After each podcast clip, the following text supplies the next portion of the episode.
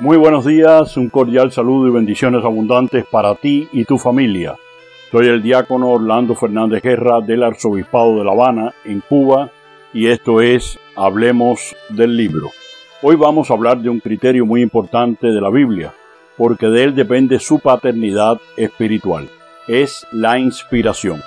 En la vida cotidiana y en muchas áreas del saber se utiliza también esta palabra, especialmente cuando queremos expresar qué nos ha motivado tanto al punto de movilizar todo nuestro ser, decimos, estábamos inspirados.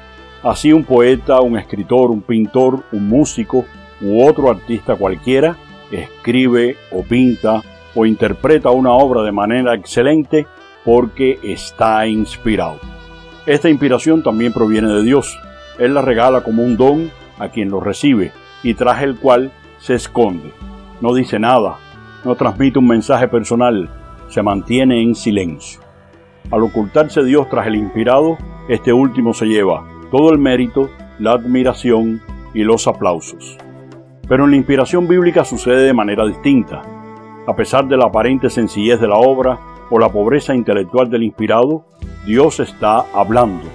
Con un mensaje que solo capta e inflama el corazón, nos dice, estoy aquí, escúchame, soy yo el que habla.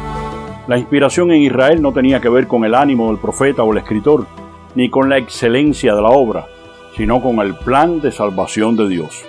Lo más importante es que quién está obrando. Por eso cuando Dios quiere comunicar un mensaje, se vale de un medio cualquiera y para nada importan las capacidades o motivaciones del inspirado. Sobran los ejemplos en la Biblia de personas a quienes el Señor llamó para esta tarea, a pesar de su sencillez intelectual, su precariedad humana, su sexo o su baja condición social. Muchos se resistieron al principio, no se consideraban idóneos para ello, pero el Criador se valió de ellos para darse a conocer. Hay una gran diferencia entre la inspiración como un don para la ejecución de una obra de arte cualquiera y la inspiración como un don para hablar de parte de Dios. Cuando leemos la Biblia tenemos que recordar que es la palabra de Dios pronunciada en lenguaje humano. Esto no puede ser separado. Los autores humanos, aun cuando predicaron o escribieron todo y solo lo que Dios quiso en orden a nuestra salvación, lo hicieron como verdaderos autores, es decir, con sus propios conocimientos y limitaciones, sin que fueran transformados en escritores eruditos. Y arriba de todo, de manera anónima, para que nadie se fuera a gloriar de algo que no le pertenece por mérito propio. Este tesoro de la sabiduría divina, nos dice San Pablo, lo llevamos en vasijas de barro, para que se sepa que no es nuestro, sino de Dios. Por eso a Él sea siempre el honor y la gloria, a Él la admiración y los aplausos. Una muy buena pregunta es, ¿hay en la Biblia alguna señal de que los autores fueran conscientes de que estaban inspirados por Dios? Pues sí la hay, y se puede encontrar, por ejemplo, en la cantidad de veces que sus autores afirman que lo que dicen es palabra de Yahvé.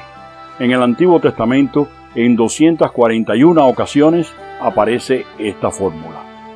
En el Nuevo Testamento tenemos dos ejemplos que son muy conocidos entre los cristianos. El primero está en la segunda carta de Pedro, capítulo 1, versos del 20 al 21, dice, Pero ante todo tened presente que ninguna profecía de la Escritura puede interpretarse por cuenta propia, porque nunca profecía alguna ha venido por voluntad humana, sino que hombres movidos por el Espíritu Santo han hablado de parte de Dios. Y la segunda se encuentra en la carta de San Pablo a Timoteo, capítulo 3, versos 14 al 16. Dice, Tú, en cambio, persevera en lo que aprendiste y en lo que creíste, teniendo presente de quienes lo aprendiste y que desde niño conoces las sagradas letras, que pueden darte la sabiduría que lleva a la salvación mediante la fe en Cristo Jesús. Toda escritura es inspirada por Dios y útil para enseñar, para argumentar, para corregir y para educar en la justicia. Llegados a este punto hay un par de preguntas de campeonato.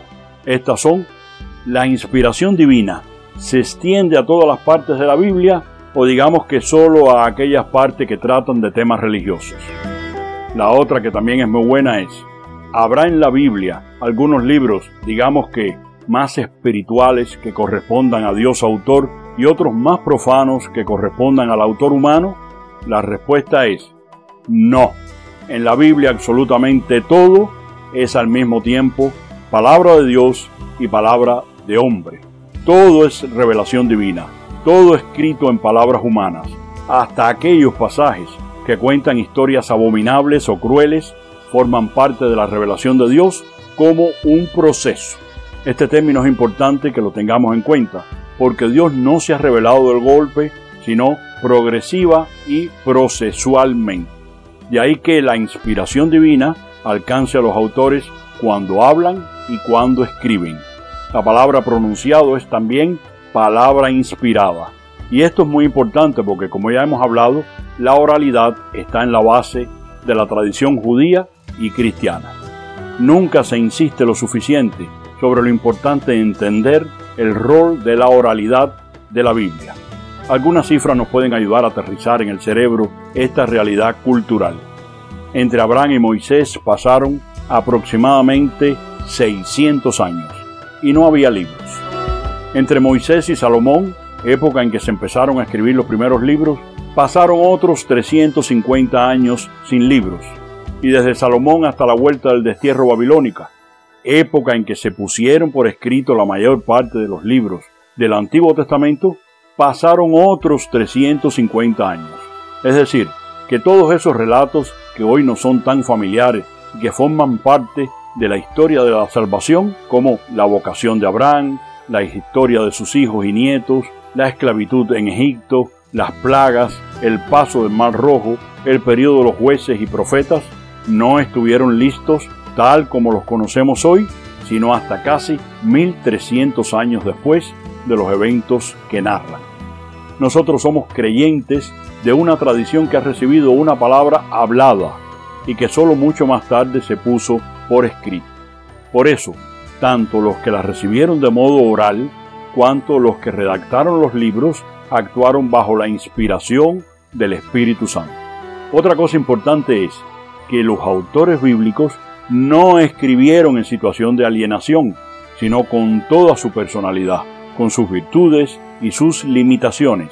No son meros instrumentos pasivos en las manos de Dios, sino colaboradores en la transmisión de la revelación. Dios no los sacó de la comunidad, sino que los insertó más en ella, los envió a ella para comunicar, celebrar y vivir su fe según la palabra que les iba enseñando. Termino este episodio con una cita de la Constitución Dei Verbum sobre la divina revelación del Concilio Vaticano II, que dice acerca de las verdades reveladas por Dios que se contienen y manifiestan en la Sagrada Escritura se consignaron por inspiración del Espíritu Santo. La Santa Madre Iglesia, según la fe apostólica, tiene por santos y canónicos los libros enteros de Antiguo y Nuevo Testamento, con todas sus partes, porque escritos bajo la inspiración del Espíritu Santo, tienen a Dios como autor y como tales se le han entregado a la misma iglesia.